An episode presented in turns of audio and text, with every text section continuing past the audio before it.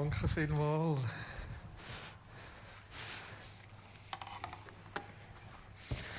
Urs, du wirst merken, dass ich vermutlich deine Predigt jetzt predige. Und ich starte mit einem Bibeltext, einer Geschichte, die in dieser Woche besonders zu mir gesprochen hat und die steht in Markus 5, Verse 1 bis 20. Und ich lese aus der Übersetzung von Roland Werner und ihr könnt auf den Folien mitlesen. Dann kam er, das ist Jesus, an das andere Ufer des Sees in das Gebiet der Gerasener. Kaum war, dem, kaum war er aus dem Boot gestiegen, lief ihm ein Mann entgegen. Der kam aus den Gräberstätten und war von einem unreinen dämonischen Geist getrieben. Er hauste dort in den Gräberstätten. Niemand war in der Lage, ihn festzuhalten. Selbst nicht mit Ketten. Denn er war schon häufig mit Fußfesseln und Ketten gebunden gewesen, doch er riss die Ketten immer wieder entzwei und zertrümmerte die Fußfesseln, sodass niemand ihn bändigen konnte. Ganze Nächte und tagelang hielt er sich in den Grabstätten auf und auf den Bergen auf, wobei er schrie und mit Steinen auf sich einschlug. Als er Jesus von weitem sah, rannte er zu ihm hin und warf sich vor ihm nieder. Mit lauter Stimme schrie er, was willst du von mir, Jesus, du Sohn des allerhöchsten Gottes? Ich beschwöre dich bei Gott, quäl mich nicht. Jesus sagte zu ihm, verschwinde aus diesem Menschen, du unreiner Geist. Dann fragte er ihn, wie heißt du? Da antwortete er, Legion ist mein Name, denn wir sind viele. Er flehte Jesus an, sie nicht aus dieser Gegend wegzuschicken. Dort auf dem Berg graste eine große Schweineherde. So baten sie ihn inständig, schick uns in die Schweine, dann können wir in sie hineinfahren. Jesus erlaubte es ihnen. Da fuhren die üblen Geister in die Schweine. Die Herde, es waren etwa 2000 Schweine, raste über den Berghang hinweg in den See hinein und ertrank im Wasser. Die Schweinehirten rannten fort und berichteten das alles in der Stadt und in den umliegenden Dörfern. Da kamen die Leute, um zu sehen, was geschehen war. Sie gingen zu Jesus hin und sahen dort den vorher von Dämonen gequälten Mann. Er saß ruhig da, war gekleidet und bei vollem Verstand. Und das war der, der die Legion in sich gehabt hatte. Da bekamen sie es mit der Angst zu tun. Die, die es mit eigenen Augen gesehen hatten, berichteten, wie sie die Sache mit dem von Dämonen gequälten Mann und auch das mit den Schweinen ereignet hatte. Da baten die Leute Jesus, aus ihrer Gegend fortzugehen. Als Jesus in das Boot einstieg, bat ihn der Mann, der von Dämonen beherrscht gewesen war, dass er bei ihm bleiben könnte. Aber Jesus erfüllte ihm diese Bitte nicht, sondern sagte stattdessen zu ihm, geh hin in dein Haus, deiner Familie, berichte ihnen, was Gott, der Herr, dir Gutes getan hat und wie er dir seine Barmherzigkeit gezeigt hat. Da ging der Mann fort und berichtete von diesem Zeitpunkt an in dem ganzen Gebiet der zehn Städte, wie Jesus ihm geholfen hatte. Alle, die das hörten, wunderten sich sehr. Das ist ein Mann. Ein Mann, von dem man eigentlich sagen könnte, der ist alles andere als vollmächtig. Und die Macht, die er irgendwie hat, die verwendet er, um sich selber zu verletzen, zu zerstören und sein Umfeld zu terrorisieren. Also für mich so fast der Inbegriff von Ohnmacht. Trotzdem hat diese Geschichte besonders stark in dieser Woche zu mir gesprochen. Vielleicht auch, weil es im Rahmen des Textes ist, wo wir in der Männergruppe gerade lesen, sind gerade dran bei Markus da ist diese Geschichte mittendrin.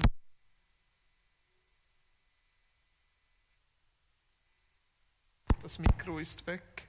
Jetzt kommt es wieder. Ist gut. Hört man mich? Sehr gut. Ist gefährlich, ist so eine falsche Art von Vollmacht. Und ich habe mir bei dieser Geschichte überlegt, wie sich wohl sein Umfeld gefühlt hat, vor allem seine Familie. Ich meine, die haben versucht, ihn zu bändigen.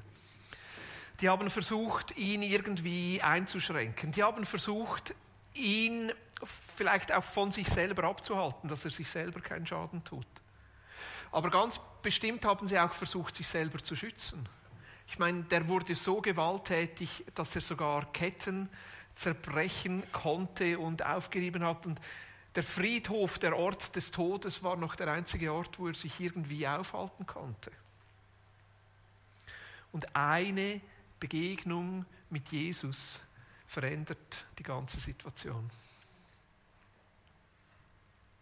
Eine Begegnung mit Jesus verändert die Situation. Es wird aus der Geschichte nicht so klar, was diesen Mann dazu führt, gerade auf Jesus zuzustürmen, als er diesen Jesus sah. Es wird auch nicht so klar, ob Jesus vielleicht genau für diesen Mann den See überquert hat und in ein Gebiet gegangen ist, wo er sonst nicht so war.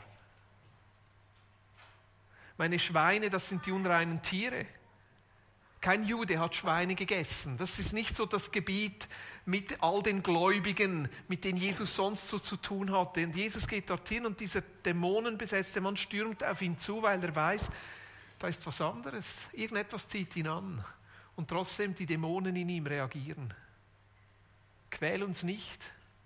Schick uns nicht weg. Lass uns wenigstens da in die Schweine fahren. Und er wird sehr dramatisch befreit. Ich meine, der Mann, der wird frei. Er wird zu dem, wozu er eigentlich gedacht ist. Von einer absoluten Ohnmachtssituation in eine Vollmachtssituation. Eine Begegnung mit Jesus, die alles verändert. Ah, wie wünschte ich mir manchmal, es wäre so in meinem Leben. Also nicht der Teil mit dem Besetztsein, mit den Dämonen, sondern vielmehr diese Art von Begegnung mit Jesus. Wie wünschte ich mir, dass mein Umfeld diese Art von Begegnung mit Jesus erleben könnte?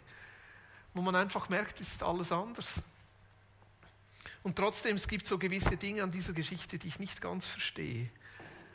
Weil die Geschichte läuft nicht ohne Nebengeräusche ab. Also musste das wirklich sein mit diesen Schweinen? Also ich meine, diese Nebengeräusche hier, die wir sehen in dieser Geschichte, da wird zwar ein Mann befreit, aber die Lebensexistenz von ein paar anderen werden zerstört. Also ich meine, so 2000 Schweine ist ja nicht gerade in Pappenstiel, oder? Also das wurde wahrscheinlich so ein Schweinebetrieb auf einen Schlag vernichtet. Also deshalb verstehe ich auch die Reaktion von den Leuten und sagen, also Jesus, geh woanders hin. Es ist zwar schön, wenn du diesen einen befreist, aber unsere ganze Lebensgrundlage ist zerstört. Hätte Jesus es vielleicht nicht anders tun können, ein bisschen reiner, ein bisschen cleaner, mit ein bisschen weniger Nebengeräusche? Ich weiß es nicht, aber das ist die Geschichte, die uns so überliefert ist. Und für mich spricht diese Situation genau in dieses Thema hinein, vollmächtig leben. Und wie viel hat eben in Vollmacht zu leben auch damit zu tun, mit der eigenen Ohnmacht umzugehen? Aber einfach mal vielleicht dieses Bild, dass wir das mal nehmen, was bedeutet in Vollmacht leben. Ich finde, diesen Mann zu sehen, wie er in eine Freiheit hineinkommt und jetzt sein eigenes Leben gestalten kann. Wie er frei wird von Zwängen, von Einschränkungen, bildlich gesprochen von diesen Fesseln, wie er frei wird aus einem Leben, das eigentlich zerstörerisch ist für sich selber und zerstörerisch ist für andere Menschen und er eine Freiheit gewinnt. Das ist für mich ein so treffendes Bild für Vollmacht. Für selbstverantwortliches Leben, für vollmächtiges Leben, für die Fähigkeit, wieder gestalten, wieder leben, wieder Gutes tun zu können. Und die Leute um ihn herum, die sehen das. Er heißt es in Markus 5, Vers 15. Mitten in dieser Geschichte drin, sie gingen zu Jesus hin und sahen dort den vorher von Dämonen gequälten Mann. Er saß ruhig da, war gekleidet und bei vollem Verstand. Und das war der, der Religion in sich gehabt hatte. Also ich finde das noch ein cooles Bild für so ein vollmächtiges Leben. Er saß ruhig da, war gekleidet und bei vollem Verstand. Also wenn wir jetzt in den nächsten Gottesdiensten über vollmächtig Leben sprechen, lasst uns wirklich über dieses ganz normale Leben sprechen, dass wir vollmächtig leben im Sinn von gut gekleidet, ruhig und bei vollem Verstand. Aber im Kontext ein Leben zu führen, wo wir gestalten können. Ein Leben zu führen, wo wir frei sind von Zwängen. Zwängen, die destruktiv sind für uns selber und die destruktiv sind für andere Menschen. Befähigt, ein Leben zu führen, das ein Segen ist für andere Menschen und unser Umfeld so gestaltet, dass es für sie zum Segen wird. Und wenn wir uns mit diesem Thema Vollmacht auseinandersetzen, dann müssen wir auch immer das Thema Ohnmacht mit einbeziehen. Ich meine, was für ein Steilpass Urs mir hier gegeben hat. Weil der Großteil dieser Geschichte handelt eigentlich von einer Geschichte der Ohnmacht. Die Ohnmacht der Familie, die diesem Menschen nicht helfen konnte. Die Ohnmacht des Dorfes, diesen Menschen nicht kontrollieren zu können. Auch die Ohnmacht der Schweinehirten, ihre ganze Lebensgrundlage zu verlieren. Und ich glaube, wir alle kennen dieses Gefühl und diese Situationen der Ohnmacht. Dass wir manchmal Situationen oder anderen Menschen ausgeliefert sind, dass wir manchmal wenig Möglichkeiten haben, auf eine Situation Einfluss zu nehmen, dass wir das Gefühl haben, dass wir Dinge über uns ergehen lassen müssen.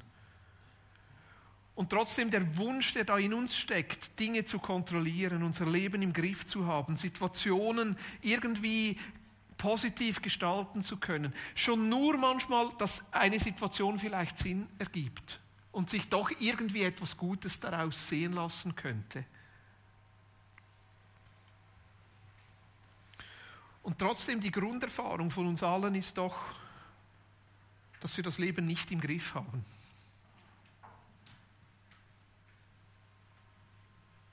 Also ich, meine, wer von uns hätte vor eineinhalb Jahren gedacht, dass wir mit einer Maske hier Gottesdienst feiern? Wir haben das Leben nicht im Griff.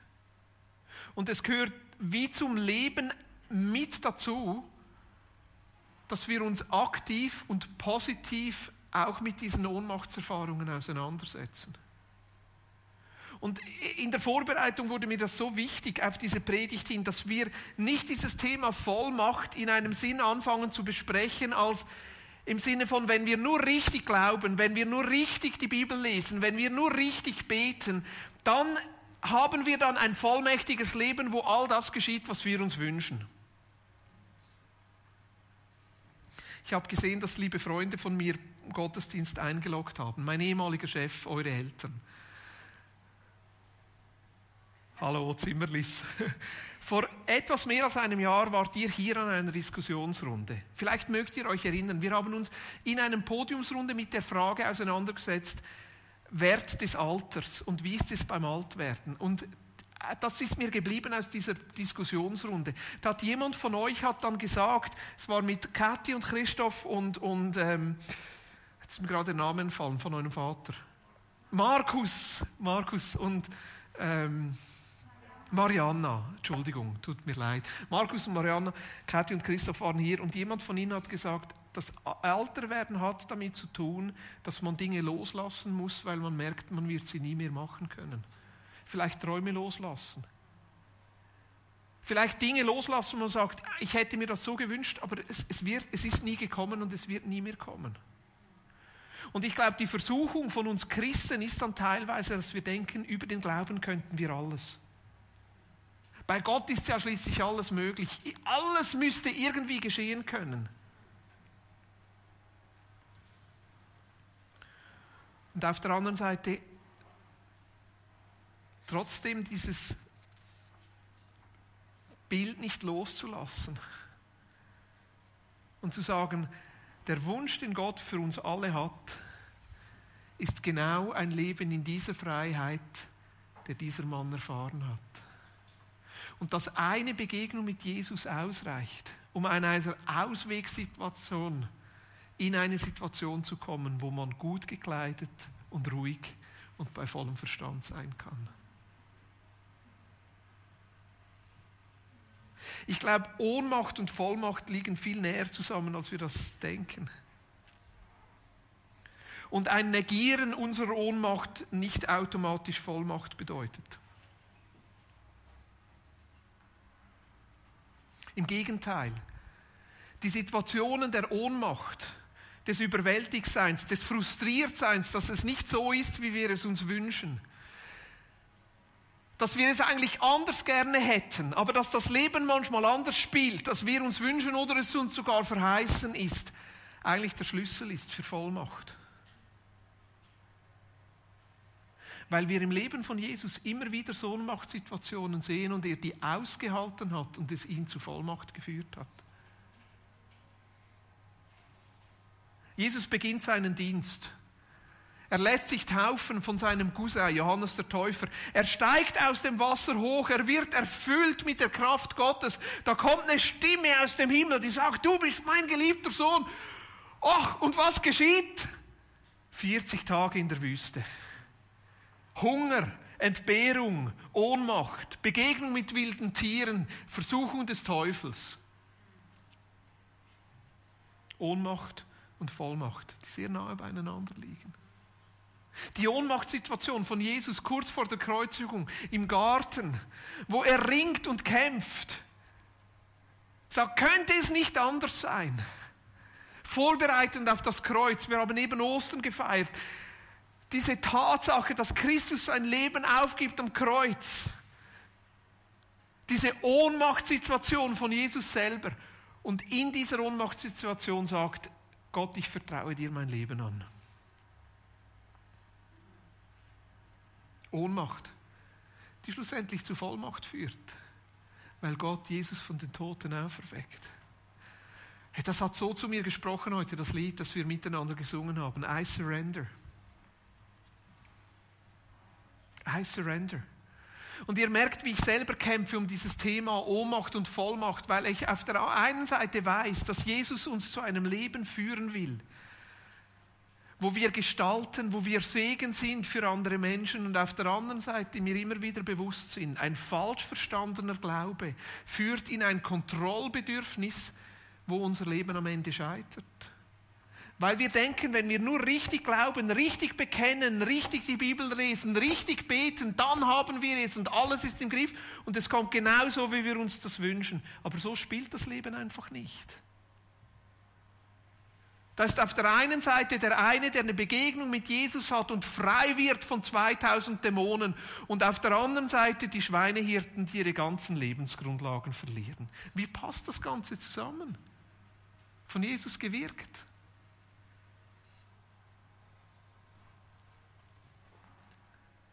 Das mal zuzulassen und zu sagen, ja, unser Leben ist Beschränkungen unterworfen und Ohnmacht und Vollmacht gehören irgendwie zusammen.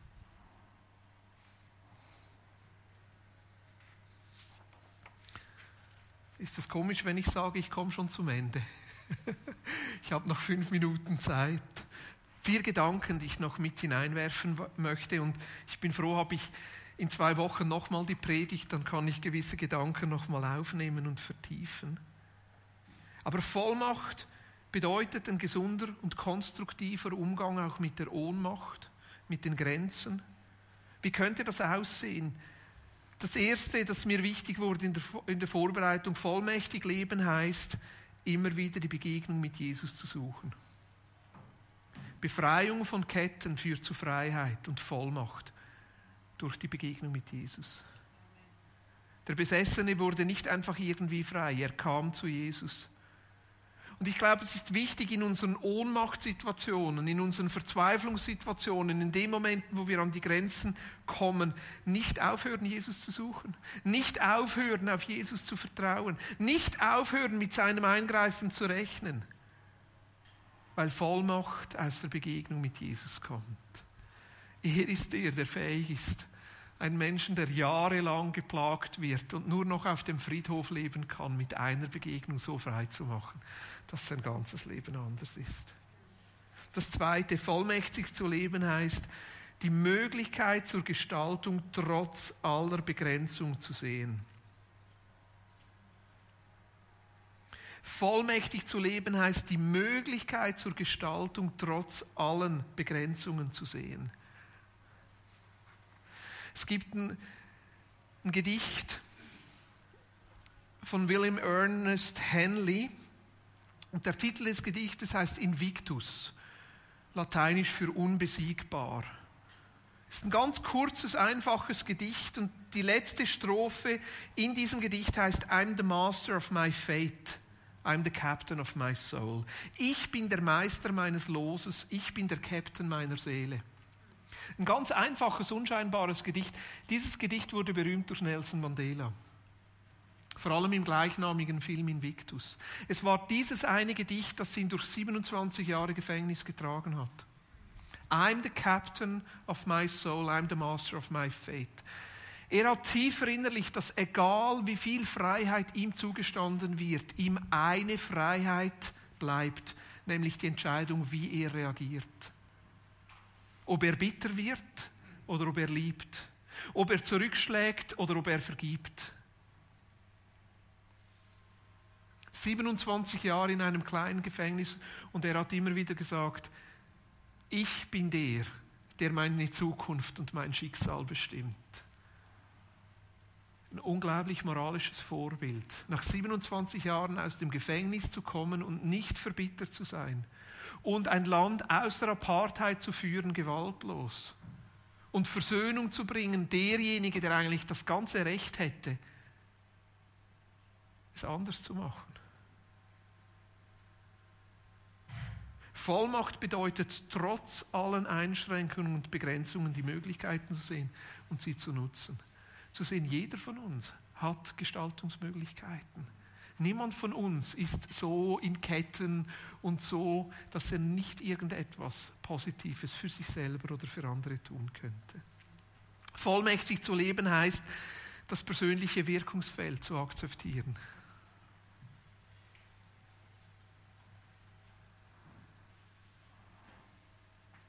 Ich glaube, eines der selbstbetrügerischen Gedanken unserer Zeit ist, du kannst alles werden, was du nur willst, wenn du dich nur genug anstrengst.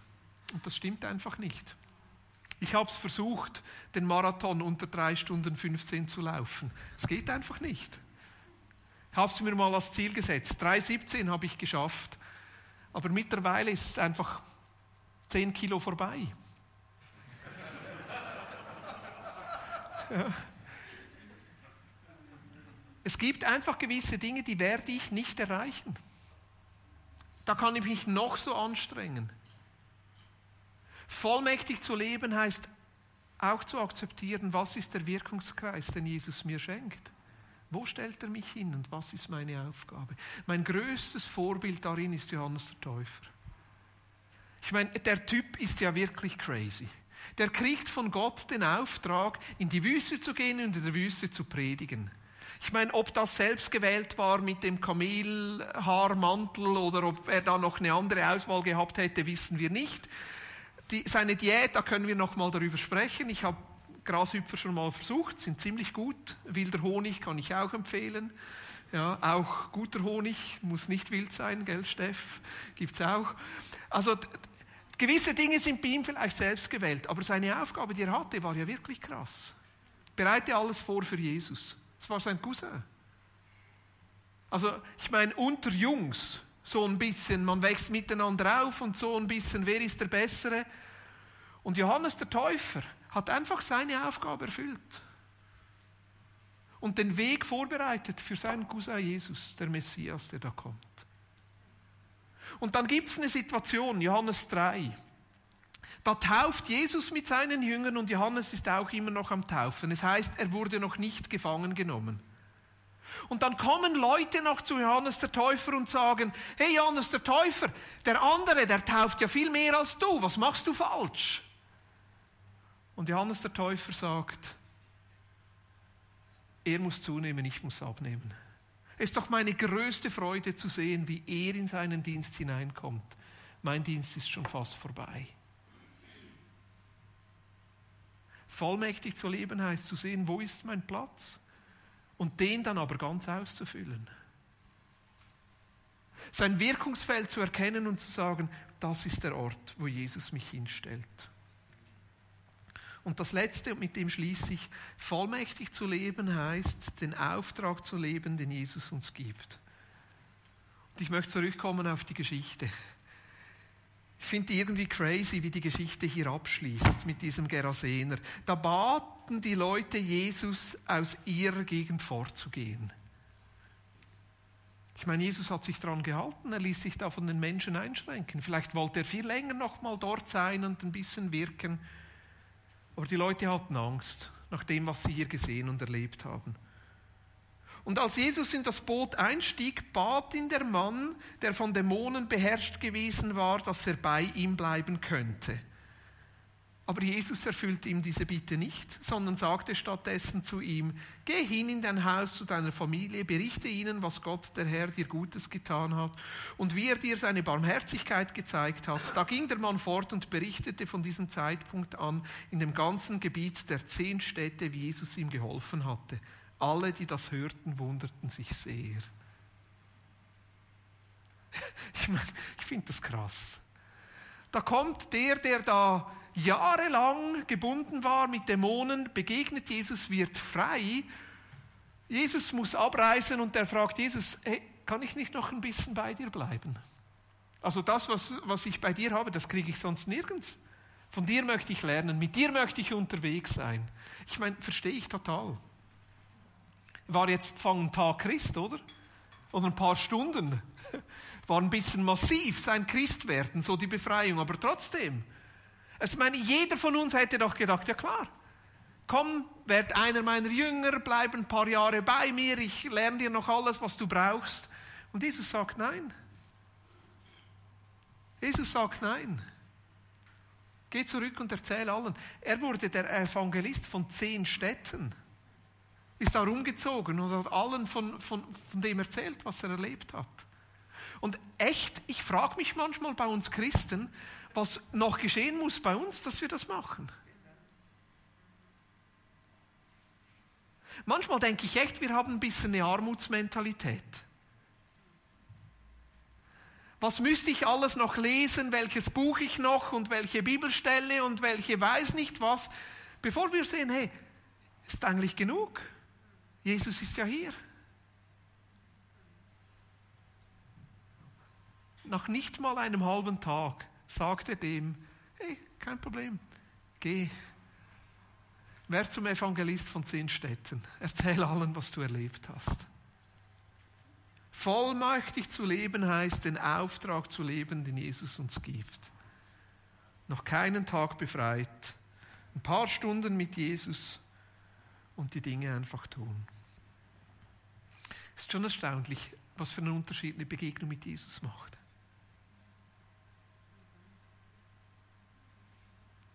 Schon erstaunlich, der Mut, den Jesus hat, ihn einfach so loszuschicken. Ich habe ein paar Fragen für euch vorbereitet, für die Vertiefung dieser vielleicht ein bisschen chaotischen Predigt. Und ich werde einige Gedanken davon dann in zwei Wochen noch vertiefen. Aber drei Fragen, die ich mit dir mitgeben möchte. In welcher Ohnmacht lebst du? Die, die hier sind, die haben die Fragen auf dem Tisch. Die, die zu Hause sind, müssen vielleicht kurz ein Foto vom Bildschirm machen oder in den Chat schreiben. Philipp hat es in den Chat geschrieben für euch zu Hause. Aber drei Fragen, die ich dir mitgeben möchte. In welcher Ohnmacht lebst du? Und wie gehst du damit um? Verdrängst du es? Oder siehst du es als Chance, dass Jesus dich genau dort zur Vollmacht führen könnte?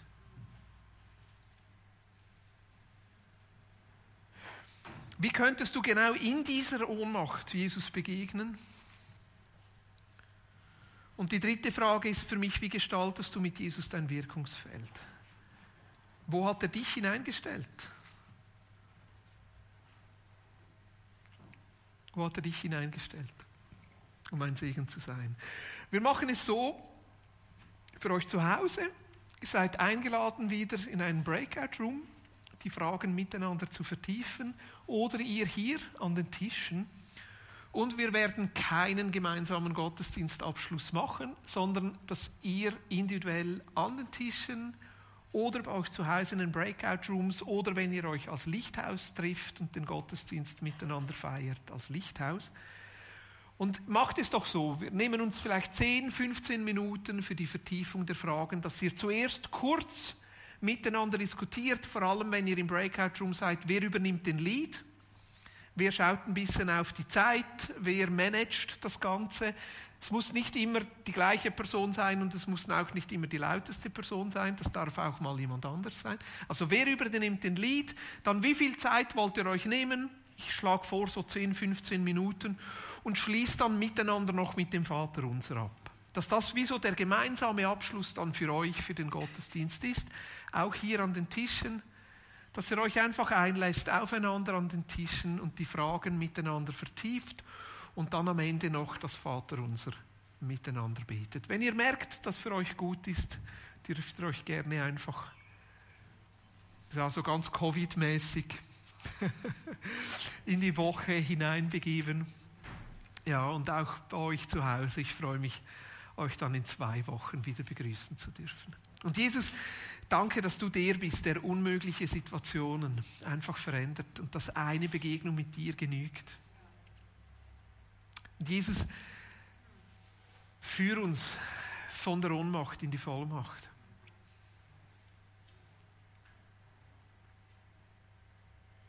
Amen.